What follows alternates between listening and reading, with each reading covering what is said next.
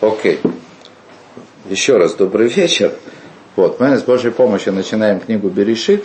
Вот, и постараемся как можно пройти, да, изучить. Как бы, вот,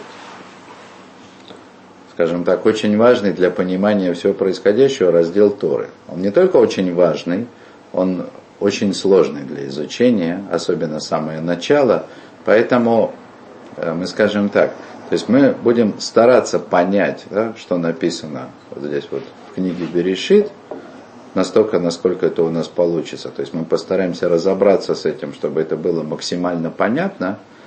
Вот все сложные места. Но нельзя гарантировать, и было бы глупо надеяться, что у нас получится, потому что это святая Тора, да, которую получил Маше, да, самого Синая, то есть это слова, как бы можно сказать, самого Всевышнего. У них бесконечная глубина смыслов, тем более, когда мы говорим о книге Берешит. И все-таки я думал по-всякому, да, то есть как бы с чего начать, и вижу, что нет лучшего начала изучения Берешит, кроме как Раши, да, то есть сначала еще до того, как мы начнем изучать слова самой книги Берешит, есть, я хочу объяснить самого первого Раши на эту книгу. Его почти все его так или иначе читали, слышали, да, рассказывали, но мне кажется, что сегодня нам удастся, мне, по крайней мере, для себя, удастся придать этому Раше несколько иное, новое звучание. Вот. Раши начинает, как я уже сказал, Раши начинает свой комментарий на Тору вот такими словами. אמר רבי יצחק, לא היה צריך להתחיל את התורה, אלא מהחודש הזה לכם, שהיא מצווה ראשונה, שנצטוו בה ישראל. То есть Раши задает вопрос. Задает вопрос, от имени некого мудреца Раби Ицхака, как говорят, что это его отец был, и вот он как бы из уважения к своему папе, то есть он начал свой комментарий со слов папы, с вопроса. Вот. Но я вас уверяю, вопрос этот настолько серьезный, что тут одно только уважение к папе да, не, объясняет. не объясняет нахождение здесь этого вопроса. Так вот, Раши говорит, так сказал Раби Ицкак, что Э, нужно было начинать Тору со слов «Ахойде шазее лехем». Вот этот месяц этот будет вам началом месяца, потому что это первая заповедь в Торе. Прежде всего, да, то есть Раши дает нам как бы магистраль, да, основную. Что такое Тора? Милашон, то есть это слово ораа, указание. То есть Тора, по-простому, это сборник заповедей. И если это сборник заповедей, то Раши не понимает, зачем было предварять эти заповеди целой книгой, книгой Берешит. Зачем было предварять? Которая рассказывает о сотворении мира, причем, как вы все прекрасно знаете, рассказывает о сотворении мира или о праотцах много таких историй, с которыми мы даже и не знаем толком, что делать. Да? Есть уж совершенно чудные истории. Да? И даже после всех известных нам комментариев мудрецов, ну, все равно чудные. Да? Вот. И тем не менее, и тем не менее мы обязаны, мы обязаны стараться понять это максимально. Вот. Так Раши задал свой вопрос, и он отвечает на него. Ума там патах бы берешит, и почему же все-таки Всевышний, да, даровав Тору Маше, он начал вот с этой книги Берешит, с рассказа о том, как был сотворен мир, что происходило, да, весь путь праотцов, да, до самого спуска в Египет. Вот. Мишум кох маасов адит ламо, латет лаим нахалат гоим. Значит, говорит Раши, цитирует посук, да, э, рассказать силу действий своих да, народу своему ради того, чтобы дать им наследие народов. Вот такой посук жесткий, да? То есть, поскольку Всевышний, другими словами, да, то есть, поскольку Всевышний запланировал, да, что народ Израиля унаследует землю, которая на самом деле не ихняя, значит, прежде чем, как бы, дать заповедь, да, прежде чем сделать это, Всевышний значит, посчитал необходимым рассказать о том, кто на самом деле хозяин этого мира. И объясняет Раша, то есть что это значит? Шим емру мото улам ли Исроиль, листиматем, если скажут народы мира Израилю, разбойники вы, потому что вы оккупировали землю семи народов, вот. Гемом римлеем, коля арец шелякодуш боругуги, то есть Израиль ответит им, вся земля принадлежит Всевышнему, губара, вынатна лашер ешар бейнов, он ее сотворил, он дал ее тем, кто прям в его глазах, по своему желанию дал, по, значит, по своему желанию забрал и отдал потом нам. Да? То есть это как бы это тоже цитата из Мидраша, которая намекает на предысторию. Да? Те самые кнании там, и Плиштим, которые Израиль как бы изгнал из земли, когда вышел из Египта, они тоже были не коренными жителями, до них были другие. Да? То есть в Торе об этом сказано, да, то есть Мидраш обращает внимание, что точно так же, как Всевышний когда-то забрал эту землю, да, землю Израиля, или Кнаан, как он тогда назывался, у настоящих коренных жителей, дал Кнанеем, так потом он забрал землю у Кнанеев, отдал их евреям. Потом изгнал евреев, поселил туда того, куда поселил. И, ну, в общем, понятно, что мы все с нетерпением ждем финала, да, вот. Но здесь стоит обратить внимание, стоит задуматься, да, о том, как бы, от чего этот, зависит этот, как бы, с чем этот финал связан. Так, но прежде всего, да, то есть прежде чем я скажу то, что я хотел сказать в это место, я приведу, вкратце расскажу некую дрошу, то, что Рафмойша Шапира, да, чтобы он был здоров, то, что он на это место учит, да. То есть Рафмойша учит в этом месте, что вот этот вопрос, который здесь Раши приводит, этот вопрос куда более принципиальный, чем вопрос о семи народах. Пусть даже он в наше время звучит невероятно актуально, да, то есть вы оккупанты захватили чужую землю. Это как бы вот, то есть сегодня антисемитизм принял форму борьбы с оккупацией, да. Удивительно, да, что Раши, он пишет это в начале Торы, с этого Тора начинается. Дело вот в чем, да, как говорит в общем, Рафмойша он объясняет примерно таким образом, да, на землю, на которой мы находимся, вот этот вот мир физический, о котором мы говорили в Дере Хашем, на него можно смотреть двумя глазами, то есть двумя взглядами. Да. Можно рассматривать это как самоцель. Земля, в которой мы находимся, она прекрасна при всех недостатках. Она нам очень нравится. Мы счастливы, что мы в этом мире находимся. Эта земля хороший дом для нас. Все, что нам нужно делать, это как бы бороться с озоновыми дырами, там, или не гневить мазолот. Все, что нам нужно, это поддерживать этот дом как бы в хорошем состоянии, улучшать его, и мы здесь будем жить счастливо.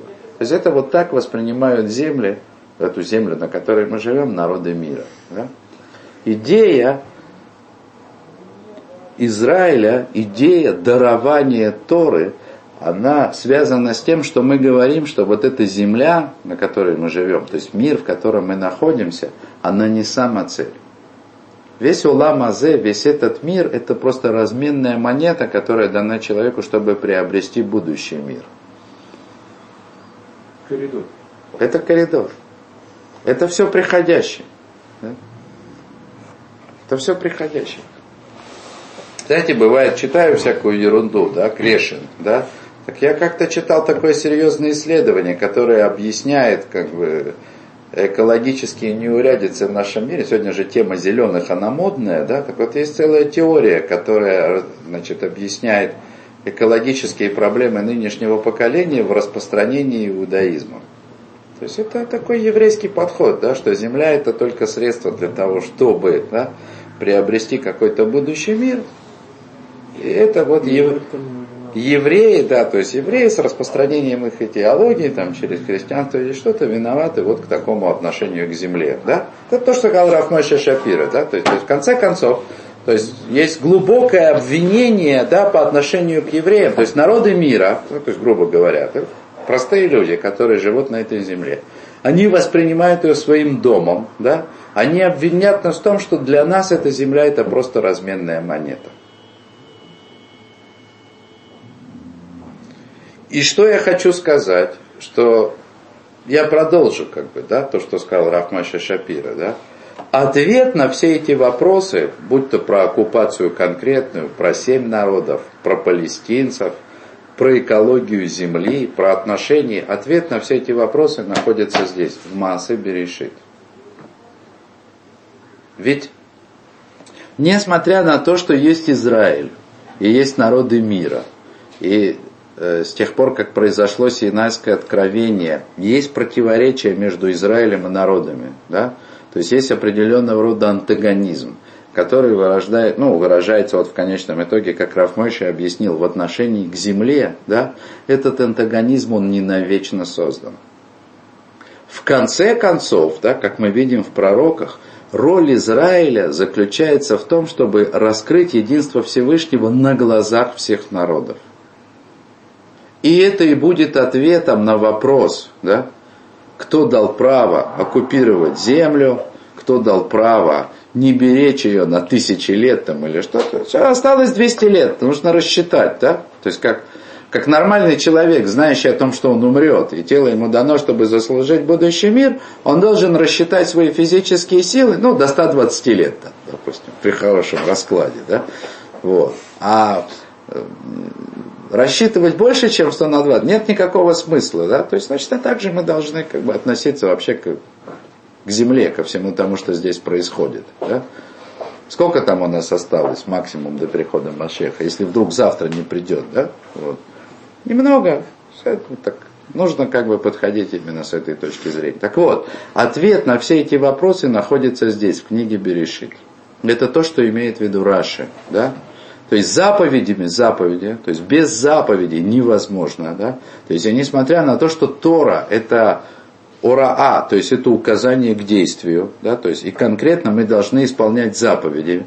Мы не должны забывать о том, что у заповедей, у дарования Торы есть смысл раскрыть единство Всевышнего, единство Его власти в этом мире, то, что Он создает землю и дает им кому хочет, как говорит Раши, да, мы должны это раскрыть на глазах у всех. Да? И средство раскрытия это берешит.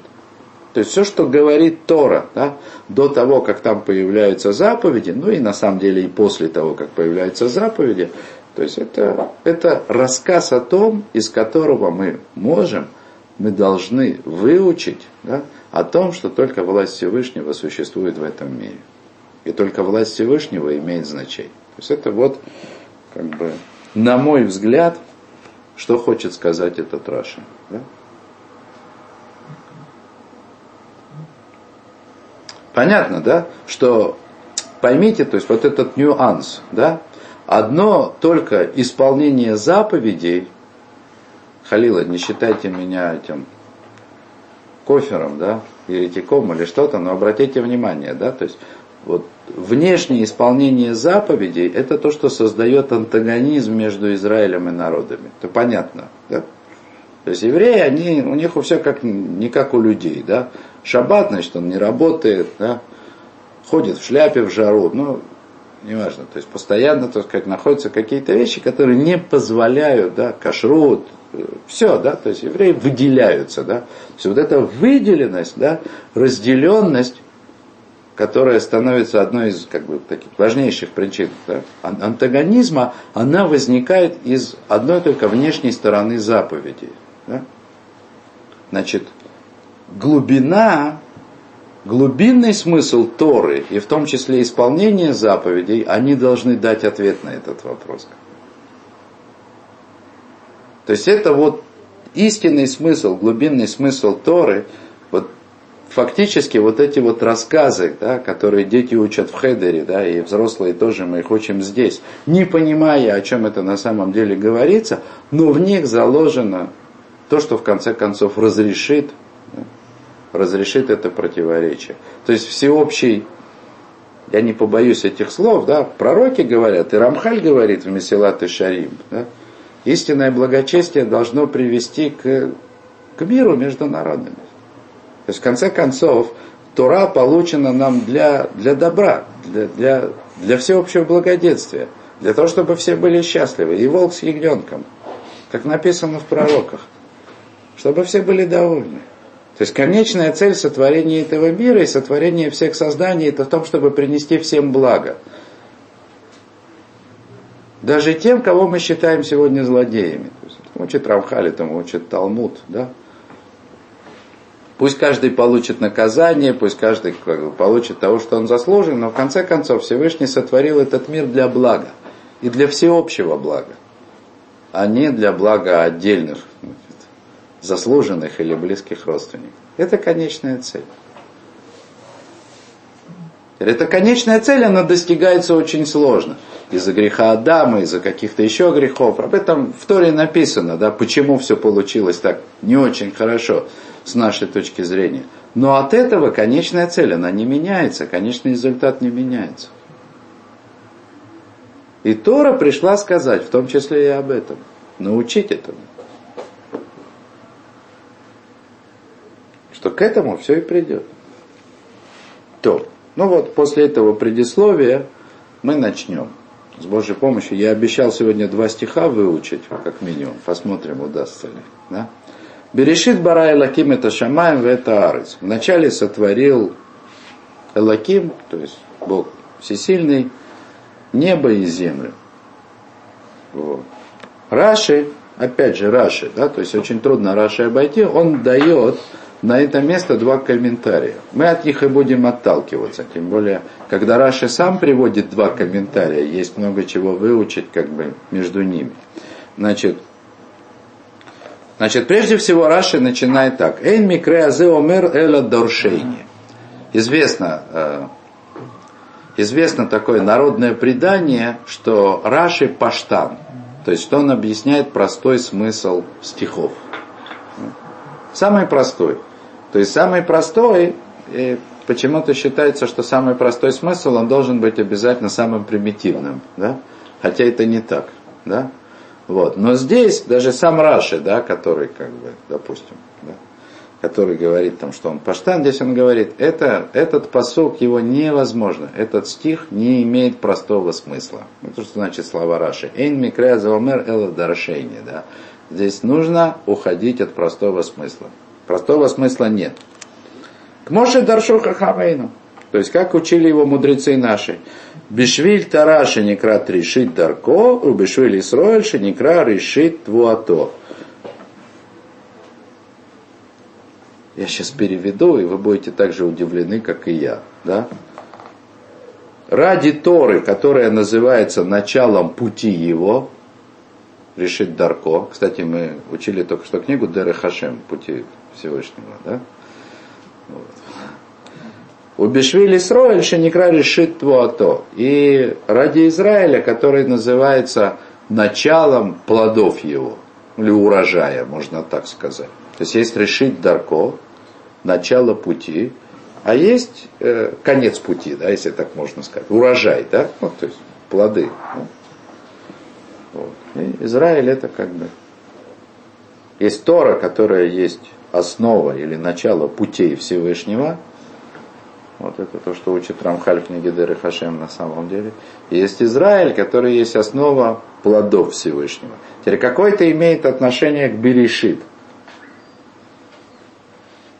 Берешит Бара и Лаким это Шамаем Ветарет. Непонятно, да? Вначале сотворил Всевышний небо и землю. То есть по-простому это нужно разбить вот это слово берешит и назвать бет решит. Две головы, два начала. Да? И тогда этот стих будет звучать, ну как бы так. Да? Уже не по-простому, да. Два начала сотворил Всесильный, небеса и землю.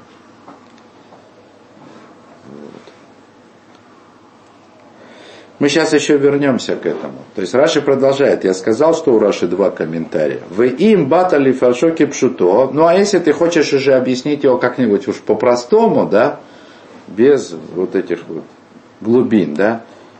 Першу берешит брият шамай ваарец, ваарец айтатогу бабогу выхоших. Значит, в начале сотворения неба и земли и так далее. И земля была того. То есть из того, что Раша объясняет, ну, как бы, как альтернативный вариант, как, как, как он все, как тот, который он все-таки считает простым, понятно, почему он сказал с самого начала, что этот стих невозможно понять по-простому. Дело вот в чем, что э, сказано, вначале сотворил Всевышний небо и землю, и как бы простой смысл этого стиха говорит о том, что небо и земля уже сотворены, а потом, да, вдруг выясняется, что процесс сотворения у Всевышнего занял 7 дней, ну там или 6, если считать, что в шаббат он ничего не делал. Есть противоречие. Поэтому Раши говорит, если ты хочешь да, объяснить вот этот стих в контексте самой Торы по-простому, скажи так, в начале сотворения неба и земли – и хотя Раши дает этому как бы грамматическое объяснение, тем не менее, ну, из его, из начала его, как бы из его куши слышно, что грамматика здесь страдает, да? Ну, можно, да, то есть, можно придавить. Вот. Есть история такая, Халила, я не хочу как бы э, не хочу ни в коем случае, чтобы вы не, не подумали, что это критика тех комментариев, которые давали мудрецы. Да, мудрецы знали, что делали во всех поколениях, когда комментировали Тору. Да? То есть Тора, она может комментироваться тысячами способов. Каждый человек, он имеет право учить Тору и находить в этом свое. И это будет истина. Да? Главное следить, чтобы это не противоречило с уже принятым законом. Да? А так у каждого свои пути. Вот. Но Иногда эти комментарии, они выглядят как известная майса про мацу. Знаете, что на Песах нужно целую мацу, да? Вот. Круглую. Ее очень трудно сохранить, вот такой круглый и целый. Ручную мацу, она хрупкая. И она бывает разбивается, да? И особенно наша ашкенадская маца, она такая вся. Очень хрупкая, очень тонкая, да, такая очень кошерная, очень прожаренная, да, то есть она просто вот от дуновения может разбиться. Вот. И есть такая алоха, что в принципе бедиават, если разбилась маца, если ее собрать, да, вот, то ее можно еще кушать как целую. Что вы смеетесь? Есть такая история про бриского рова, Известно, известно про него, известно, известно про него, я расскажу историю, известно про него, что он, он был очень строг в исполнении законов Песаха. Просто, вот есть масса историй про то, как он Песах исполнял. И вот он куда-то ехал, там, вез мацу, наверное, домой на поезде, у него маца разбилась, да, он просидел ночь или день, да, то есть он ее все собирал, этот пазл, да, у него ничего не получается, да, конце концов, там какой-то его сосед, помощник, кто-то с ним ехал, он говорит, Рэби, отдохни, я соберу, да. Значит, он передохнул немножко, да, там, не знаю, может, спать пошел. Через полчаса просыпается, о, маца собранная. Он говорит, как тебе это удалось? Он говорит, а человек говорит, не понимаю, почему Рэби вот кусочки подбирает? Лишнее, сломай это, да. То есть, если что-то не влазит, можно подломать, да, то есть как, и тогда с виду будет нормально, да. Понятно, что Брис Киров с его отношением к маце и к ее ценности, он был в ужасе, да. То есть надо пазл собирать, а не ломать, да, там, где лишнее, да. То есть вот, смотрите, Раши, то сказать, если хотите, Раши, то сказать, он нас вообще просто учит, как можно учить Тору, да, прямо здесь, прямо в начале, да. Сначала он говорит, этот стих, да, он, значит, его невозможно объяснить по-простому. Потом,